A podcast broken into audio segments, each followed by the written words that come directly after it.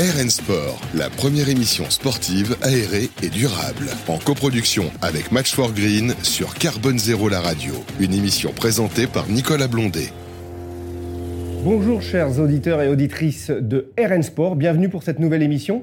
Une émission qui va nous emmener dans un domaine et dans un sport. hein. Je me suis, euh, je dirais, mis aux couleurs euh, euh, du club du, du SU Agen pour l'occasion. Et notamment, on reçoit aujourd'hui un sportif qui va parler à un grand nombre, petit, grand, moins jeune, jeune. Évidemment, j'ai le plaisir de recevoir aujourd'hui sur RN Sport Philippe Sella, international de rugby, monsieur sans sélection, ou comme on l'a dit en t'accueillant ici, la légende. Bienvenue Philippe, comment ça va? Ça va très très bien, merci. C'est très très gentil. Bon, à Agen, bon, les, les- les jeunes joueurs m'appellent comme ça maintenant, donc ça veut dire que j'ai pris un peu d'âge aussi. Oh, bah, C'est pas une mauvaise ça chose. C'est ça pas une va mauvaise bien. chose. La Non, santé, non, ça la va. santé est là. Ouais. Alors, en, en- en ce qui concerne justement euh, Philippe, pour connaître un petit, un- te connaître un petit peu mieux, pour ceux qui sont Mhm. un peu plus jeunes, euh, le palmarès de Philippe Sella, son positionnement sur le terrain, c'était quoi? Alors moi, j'ai joué trois quarts centre. J'aurais aimé jouer troisième ligne comme Jean-Pierre Rive, qui était mon idole, mais j'ai joué trois quarts centre pratiquement toute la carrière, même si j'ai occupé d'autres postes. Euh, j'ai été champion de France avec le SU Agen en 82 et en 88. Et puis, euh, bon, on a joué des finales aussi perdues. On en a perdu trois. Donc, c'était tout dans les années 80 surtout. Euh, donc, des, des matchs internationaux, oui, 111 sélections, avec un premier match contre la Roumanie, euh, où euh, j'ai eu un KO. Donc, ça, ça pouvait exister déjà à ce moment-là. J'ai pas bien commencé. On quoi. appelle ça protocole commotion maintenant. Un protocole commotion. Mais j'ai pas très bien commencé, mais ça a duré très très longtemps et bien plus que je ne pouvais l'imaginer. Et donc avec euh, un grand chelem en 1987, six victoires du tournoi avec le 15 de France. Et puis il y, y a eu deux, deux matchs contre la Nouvelle-Zélande euh, qui étaient superbes en 1994 où l'on gagne à Auckland et à Christchurch en fait le- la série des tests, ce qui n'était pas fait depuis. Et en 2022, l'Irlande a gagné deux fois en Nouvelle-Zélande aussi. Depuis, il n'y avait pas eu de victoire euh, de, de tournée euh, en Nouvelle-Zélande. Donc, euh, pour dire un petit peu l'exploit que c'était, alors, peut-être qu'on ne s'en était pas rendu compte à, à ce moment-là, mais des Bon. années après, oui. En, en tout cas, pour euh, réussir euh, dans ce sport, bah, pour durer également, il faut une condition physique. Cette condition physique, on le dit sur le plateau de l'émission, évidemment, euh, le sport, c'est la santé. Il ne faut pas euh, hésiter à en faire, à le pratiquer, et notamment par le rugby. Euh, comment on va retrouver, juste en, en quelques mots, bah, l'air que l'on utilise dans le rugby? On le sait, on se dit on va respirer. Sous la mêlée, c'est compliqué. On peut un petit peu, c'est toujours, c'est toujours le sacro-saint de la cathédrale en dessous. Qu'est-ce qui s'y passe? On voit, on a ces images des matchs où on a la buée qui ressort par le dessus. hein, souvent, c'est chaud. Et puis, euh, on a l'air, mine de rien, autour de nous dans le stade, parce qu'on va reparler du stade développement durable aussi après. Mais euh, l'air, il va être capricieux, parce qu'il faut passer le ballon entre les poteaux de Ouais, temps en temps. Ouais, ouais. Donc là, c'est quelque chose d'important. Qu'est-ce qui était le plus gênant? L'air ou l'étouffement, la, la condition physique? On a vraiment besoin de respirer, de, de récupérer beaucoup? En fait, av- avant même de parler de- du, du match, il il y a toute la préparation. Et ça, c'est vraiment important. Et dans la préparation, euh, il, il y a l'intersaison où, euh, enfin, moi, ce que je faisais, c'est beaucoup de, jogging, de, de, de courses pour améliorer en fait ce côté respiratoire et avoir des poumons euh, capables de- de- d'emmagasiner davantage de- de- d'oxygène. Donc, euh, il faut absolument euh, cou- courir euh, au, au rythme concerné par rapport à, à- à la saison, c'est-à-dire que on travaille d'abord euh, l'aérobie, Et, et après, euh, petit à petit, on travaille sur différents secteurs avec bien sûr les coéquipiers et les entraîneurs. Euh, on travaille l'anaérobie euh, lactique et alactique. En fait, pour ceux qui connaissent pas, c'est C'est pour éviter d'avoir des crampes dans les jambes. Ouais, en fait, il y a, y, a, y, a, il y a une progression où euh, ben, on fait des jogging et puis ensuite ce sont des courses plutôt sur 200-300 mètres et petit à petit ce sont des courses euh, courtes et en fait il y a plein de séances qui sont faites comme ça et au fur et à mesure que la saison se, se passe, ben, ton corps aussi ben, évolue dans, dans la, la- ses capacités phy- physiques et, ça permet aussi euh, grâce à, cette énergie qu'on récupère et cet oxygène qu'on récupère sur l'intersaison et le début de saison, mais ça permet d'a- d'avoir aussi dans l'ensemble de la saison les capacités pour jouer les 80 minutes et se donner complètement. Évidemment que pendant la saison, on continue aussi à faire ce qu'on appelle des, des, des footings, des jogging, comme, l'on veut, et qui, qui, servent à récupérer aussi. Alors justement, on parle de récupération, on, va, on parle de l'air, mais on a aussi le développement durable qui est derrière et on voit nos changements climatiques. Hmm. Il y a différents points sur ce changement climatique. Quel est l'impact aujourd'hui de ce réchauffement et sur cette capacité à, justement à bien respirer? Mm. Et puis on va euh, la, deuxième question, tu y viendras, c'est on va avoir aussi au niveau technique. Alors on a le euh, le terrain qui devient de plus en plus dur parce qu'il fait sec. Donc là, on a vraiment aussi des axes à améliorer. On reviendra après, mais là, on a justement cette respiration quand il fait très chaud les problématiques. Et puis, bah, le terrain, c'est quel, est notre allié terrain On fait comment? Effectivement, la, chaleur, c'est une difficulté pour, euh, pour euh, les, joueurs, euh, puisque quand il, fait très chaud, on, dépense davantage d'énergie plus, plus rapidement. On, le voit comment? Par, par la transpiration.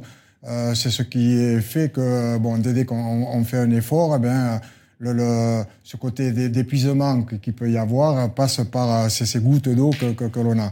Et donc, il faut s'hydrater. Il faut s'hydrater euh, énormément.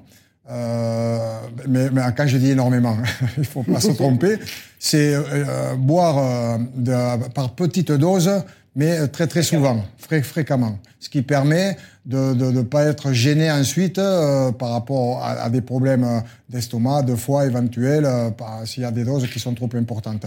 Mais si on ne s'hydrate pas, arrive un moment où on a plus suffisamment d'oxygène dans, dans, dans, le sang, dans le cerveau, et forcément, euh, il y aura des courses qui ne seront pas les mêmes, qui seront plus en difficulté, mais même pour ce qui est de la concentration et euh, de, de, de, la réactivité, eh bien, le cerveau va travailler bien, bien moins.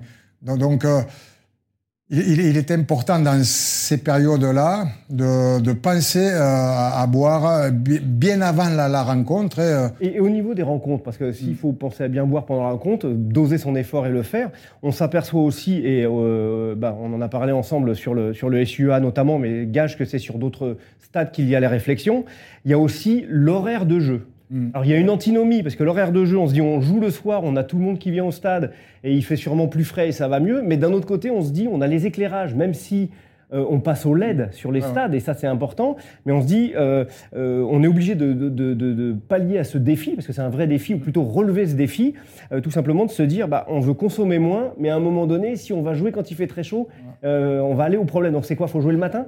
Ah ouais, c'est un peu c'est complexe quand même. C'est une question qui est, très complexe. Il y a des discussions, euh, même gouvernementales, à propos des, matchs joués l'après-midi ou le soir, justement par rapport à des économies d'énergie. Et euh, il faut euh, y attacher une attention parce que effectivement, à Agen, d'un éclairage qui était certainement qui dépensait de plus d'énergie ou beaucoup d'énergie. On est passé au LED euh, dernièrement, ce qui permet d'économiser déjà pas mal d'énergie sur chaque rencontre. Donc, de, de faire euh, quelques matchs dans l'après-midi, pourquoi pas euh, Mais effectivement, de jouer en soirée dans ces périodes qui sont de plus en plus chaudes, c'est quand même euh, aussi avantageux pour, pour, pour, les sportifs. Il y a un côté aussi pour les partenaires, le, le grand public, davantage de monde qui se déplace généralement en soirée. Il y a des matchs, beaucoup de matchs en amateur qui se déroulent euh, les après-midi. Et donc quand on, peut jouer euh, le, soir, ça, permet d'avoir euh, un stade qui est, davantage rempli. Donc il y a ce côté donc d'économie qu'il faut regarder, et, que, qui est pris au sérieux par, par, les clubs, puisque comme j'ai parlé, le, fait de mettre des LED, c'est pas, c'est un investissement. Euh, et ce n'est pas arrivé par hasard, c'est aussi pour euh, avoir des, économies d'énergie.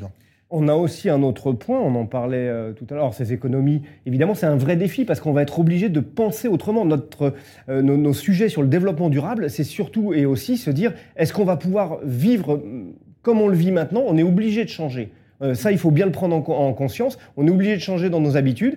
Ça va passer par là. Est-ce qu'on va devoir euh, faire évoluer aussi nos manières de travailler à côté? Et puis, on le disait tout à l'heure, bah, on a une problématique hydrique qui approche. Et les stades, euh, il y a des pelouses. Il y a eu la discussion sur les golfs et, les greens également en arrosage c'est un vrai défi aussi, c'est des, choses qui sont euh, prises en compte à, l'heure actuelle, parce qu'une pelouse, le synthétique est pas mieux, voire écologiquement moins bien, mais euh, comment Comment c'est pris en compte Il y, a une prise de conscience aussi euh, de, savoir euh, qu'est-ce qui peut être le mieux par rapport à, une pelouse qu'il faut arroser euh, assez fréquemment dans ces périodes chaudes. Même les hivers, on peut avoir des périodes sans pluie, ce qui est assez catastrophique. Par quoi, hein. janvier d'ailleurs. donc, et puis, il y a, y a les, les, pelouses synthétiques, effectivement. Et il y a aussi le côté hybride, c'est-à-dire la, la, la, pelouse euh, donc l'hybride, c'est entre les deux.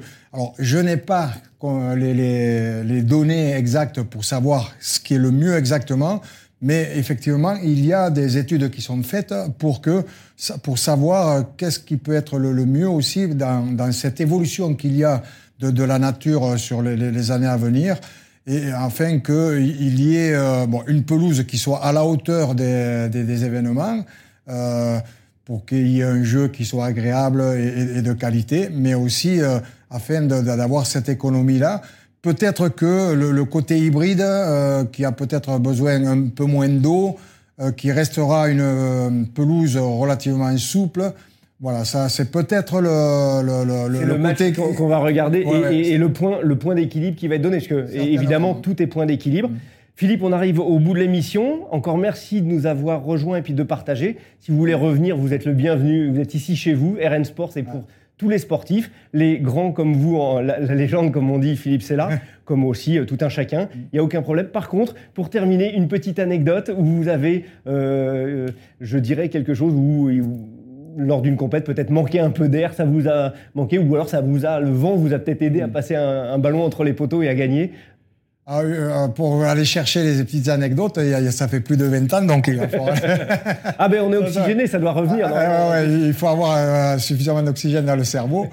euh, oui, euh, il y a une interception en fait sur un match. En fait, c'est l'année où on gagne le Grand, le Grand Chelem en Angleterre. Enfin, en Angleterre, c'était le dernier match. Mmh. Et donc, il y a une prise de balle en touche des, Anglais dans nos 30 mètres. Et puis entre le numéro 10 et le demi-mêlée, il y a une redoublée. Et puis, euh, voilà, l'action continue. Et il y a beaucoup de monde à l'extérieur euh, de, donc, euh, des joueurs anglais. Et je, craignais qu'ils nous dépassent justement sur, sur l'extérieur. Et donc, je suis monté en pointe. Et il y a eu une passe donc de, du demi-mêlée adverse. Enfin, il me semble que c'est le demi-mêlée adverse. et puis voilà, j'ai intercepté ce ballon. Euh, sur cette passe-là, un petit peu comme un, garçon de café. J'ai récupéré le ballon du, bout des, doigts. Et 70 mètres après, après un crochet où il y avait Marcus Rose qui était l'arrière des Anglais, ça s'invente pas, hein, il s'appelle comme ça Marcus Rose. Et, donc je suis allé, de la Rose. je suis allé jusque derrière la ligne et j'ai marqué, j'ai marqué les laissés donc euh, sur cette interception.